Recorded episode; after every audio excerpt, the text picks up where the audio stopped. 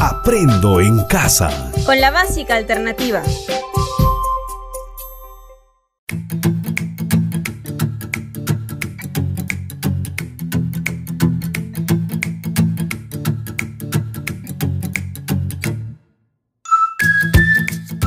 Hola, bienvenidos a una nueva clase de Aprendo en casa. Hoy continuamos con la sesión de aprendizaje número 32 del primer grado del ciclo inicial, unidad 8. Esta sesión lleva por título Reconocemos la importancia del uso del tiempo libre en personas con discapacidad. Corresponde a las áreas integradas de matemática y ciencia, tecnología y salud. Resolverás situaciones problemáticas de adición usando números ordinales en actividades de uso del tiempo libre en personas con discapacidad. Así que ponte cómodo e invita a algunos integrantes de tu familia para que te acompañen a escuchar la sesión. No lo olvides, ten a la mano un lápiz, números móviles, semillas, chapas y tu portafolio. Así podrás escribir las actividades que realizarás. Si gustas, puedes grabar la sesión de aprendizaje con tu celular o grabadora. Esto te permitirá escucharla nuevamente en tus momentos libres. Si alguna vez no la escuchas, comunícate con tu docente para que te la pueda entregar. Esta temática la desarrollaremos juntos y aprenderemos de manera amena y divertida. ¿Están listos? Empecemos.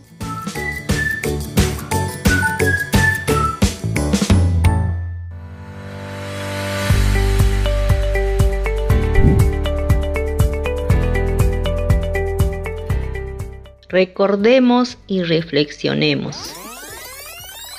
¿Qué aprendimos en la sesión anterior?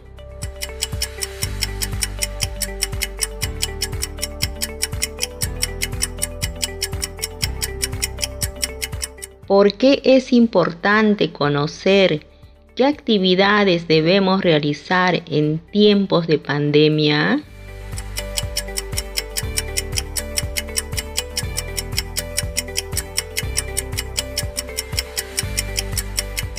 ¿En qué situaciones de tu vida cotidiana utilizas la sustracción en la cual comparas las equivalencias de cantidades entre unidades y decenas?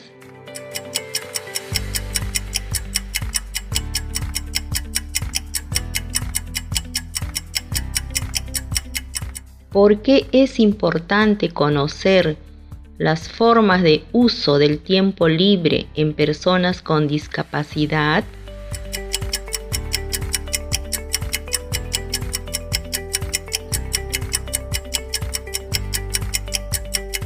¿En qué situaciones de tu vida cotidiana utilizas la adición usando números ordinales?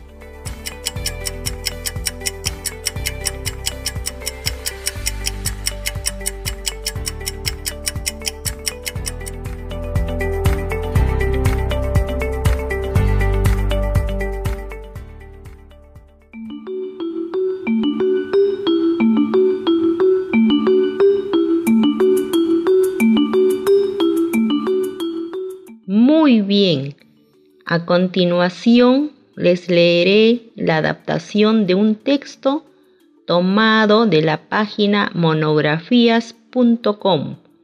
Escucha con atención. Actividades físicas recreativas para incentivar la integración de las personas con discapacidad. Un problema habitual En el caso de los niños afectados por cualquier tipo de discapacidad, incluso en las menos severas, como el retraso mental ligero, es la de no realizar ejercicios físicos de forma continua. Como es frecuente, ante la presencia de afecciones médicas, los padres, dentro de sus mecanismos de, sobreprotección, tienden a desestimar la inclusión de sus niños en cualquier tipo de actividad física, viendo esta como un peligro para la salud del niño y no como una forma de desarrollo de su capacidad. Los padres deben saber que para lograr que sus hijos tengan un desarrollo integral, no pueden dejar de incluir el deporte, la recreación al aire libre y el ejercicio físico continuo como elementos imprescindibles para el logro de una buena calidad de vida y de una plena integración social de los mismos. A continuación, les leeré algunos beneficios de la actividad física en discapacitados. Desarrollo de potencia muscular y resistencia a la fatiga. Mejor funcionamiento de las funciones vitales, especialmente la respiratoria, cardiovascular y renal desarrollo del sentimiento de autoestima y el ajuste emocional. Contribución a la socialización, ya que desarrolla los sentimientos de pertenencia al grupo. Contribución a mejorar el soporte esquelético, evitando complicaciones como la descalcificación o la osteoporosis eliminación de la depresión, la ansiedad, incremento de la participación del niño discapacitado en las actividades de su comunidad. La falta de información determina que el entrenador de cualquier deporte, ante el temor de colocar al niño en riesgo, se propicie a excluirlo de la actividad física como supuesta vía para proteger su salud. El problema se hace mayor cuando esta forma de pensar se extiende a los padres, quienes piensan que una forma de proteger a sus hijos de accidentes es prohibirles su participación en estas actividades.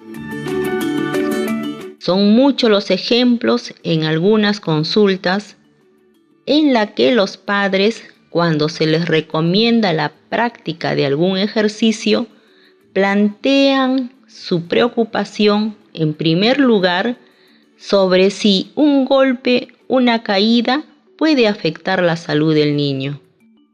Ellos sienten temor, aunque no lo expresan, de que sus hijos, al ser discapacitados, no sean aceptados por el resto de los niños o sean objeto de burla o de rechazo. Es real que en determinadas circunstancias, en algunas formas de actividad física, pueden existir riesgos para un niño discapacitado, por lo que la recomendación de la práctica del ejercicio deportivo debe ser objeto de una valoración especializada y debe ir con un grupo de recomendaciones del médico especialista al entrenador. Estudios realizados muestran que el niño discapacitado mejora su calidad de vida, tiene más amigos, menos aislamiento, participa más activamente en las actividades de su comunidad. El niño es más independiente en las actividades de la vida diaria y contribuye más en las actividades del hogar que aquellos que no practican. Para estas personas las actividades físicas recreativas deben estar regidas por los siguientes principios. Debe estar al alcance de todos, independientemente de la edad, sexo, talento y capacidad. Debe ser realizada en tiempo libre. Lo recreativo de una actividad no está en la actividad misma, sino en la actitud del individuo, opcional, voluntaria, sin compulsión externa. Función educativa y autoeducadora. El producto final de la actividad no debe ser los resultados, sino la satisfacción de moverse y el crecimiento personal. Participar en cualquier tipo de actividades físicas significa que uno experimenta de una forma muy especial un estímulo y un compañerismo con las que se incrementan la confianza en sí mismo. Por esta razón, la victoria no se consigue en la propia competición, sino con el propio esfuerzo.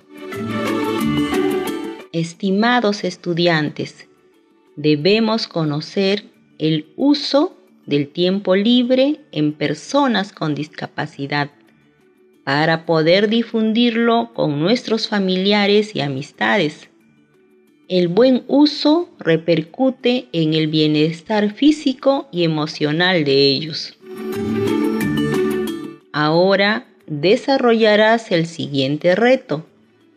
Dibuja algunas actividades que realizan en sus tiempos libres familiares o amistades con discapacidad.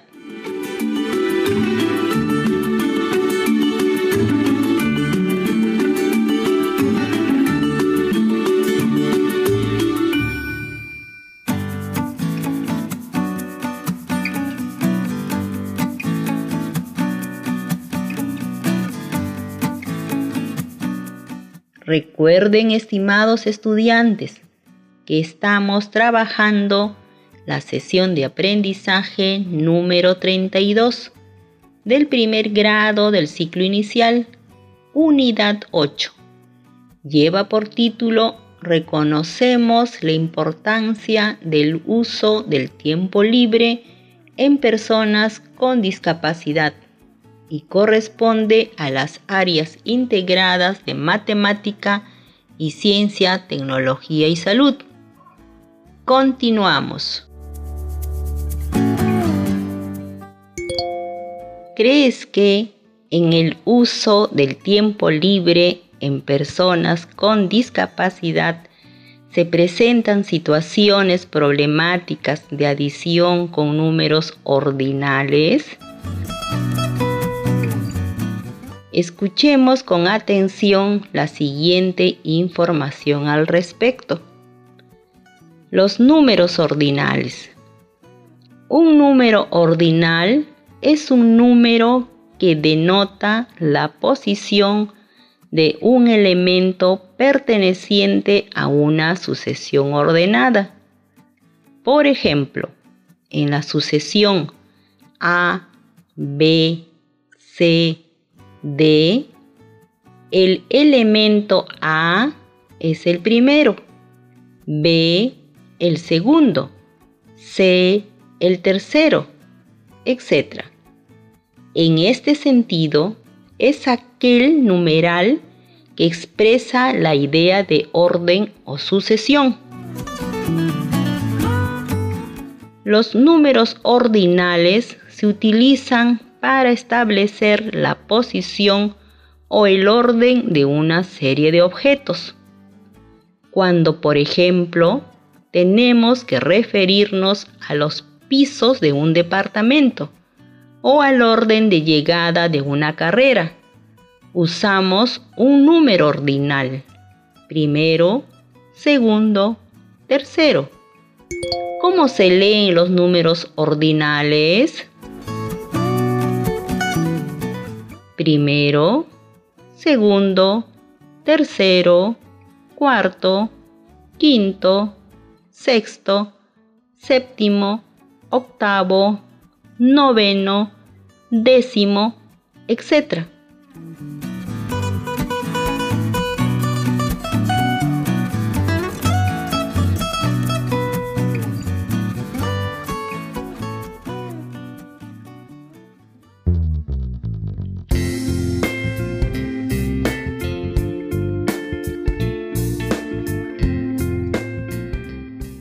Estimados estudiantes, a través de las sesiones radiales de Aprendo en Casa, escuchadas a través de estos meses, son muchos los aprendizajes logrados por todos ustedes en relación con las competencias matemáticas. Por ello, es necesario permanentemente recordar y reflexionar sobre cómo están logrando aprendizajes matemáticos por ese motivo, resolveremos la siguiente situación problemática.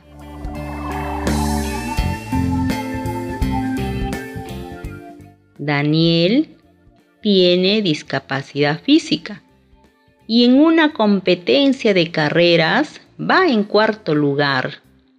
Detrás de él van 13 jóvenes.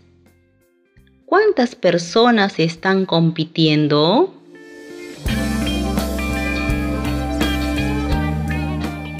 Para hallar el resultado del problema, vamos a desarrollar cuatro pasos.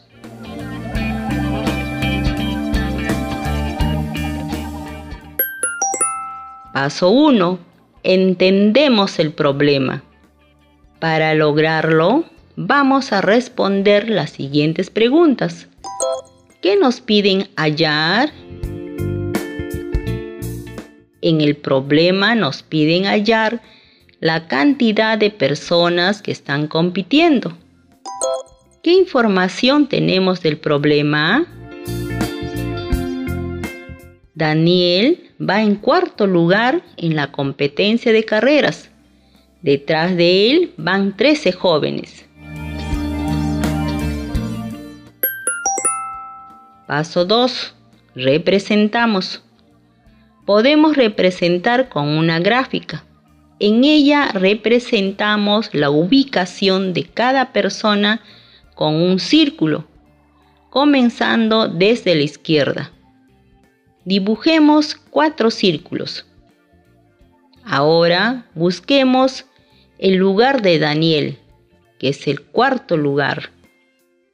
A continuación, agregamos los 13 círculos que pertenecen a los jóvenes que iban detrás de él. ¿Hay alguna operación que permita resolver esta situación? La operación matemática que nos permite resolver esta situación es la adición. Paso 3. Planteamos una operación un problema en el que juntamos cantidades se resuelve con una adición. Vamos a calcular el resultado de sumar 4 más 13. Para ello, escribe la cantidad del primer sumando, que es 4. Debajo la cantidad del segundo sumando, que es 13.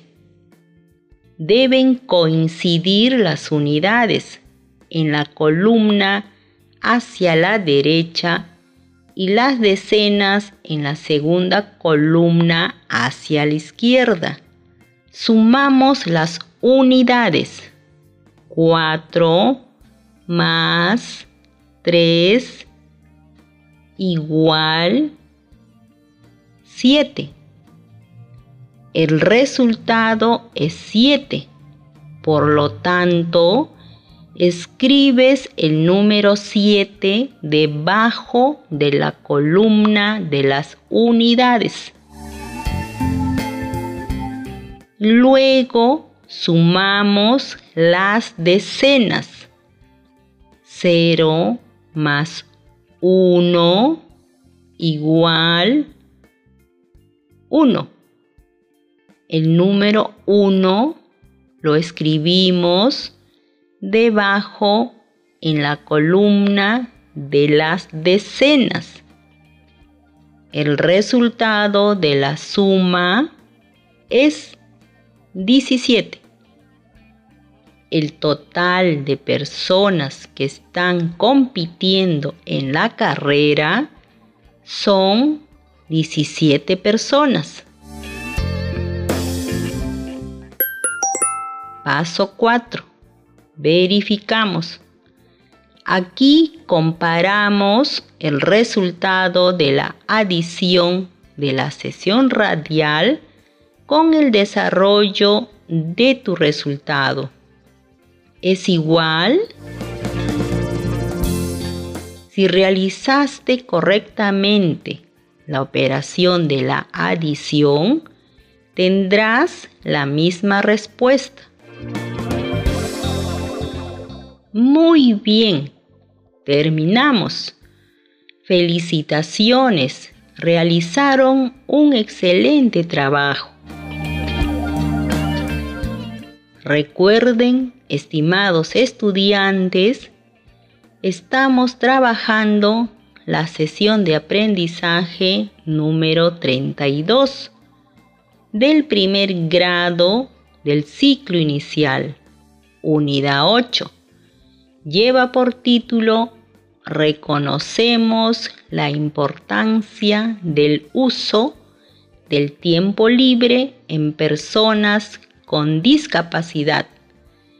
Corresponde a las áreas integradas de matemática y ciencia, tecnología y salud.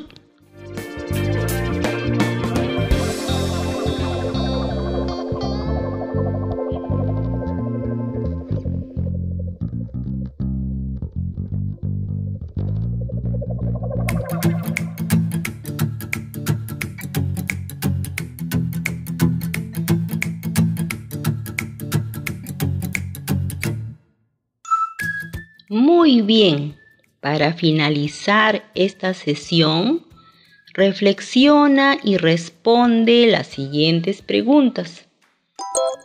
¿Qué aprendimos hoy?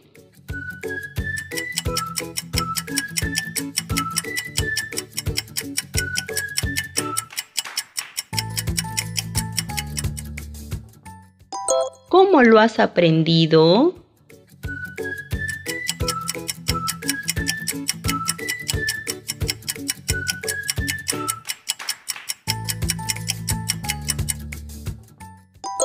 ¿Para qué nos servirá lo aprendido?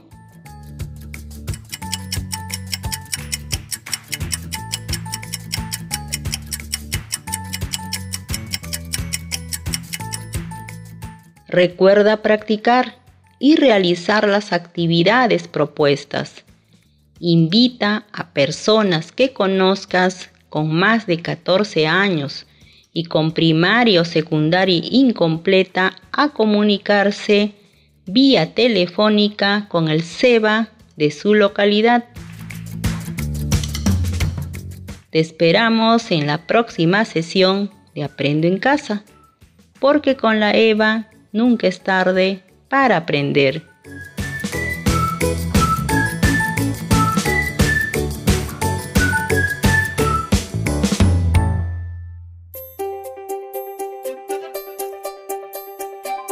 Aprendo en casa. Con la básica alternativa.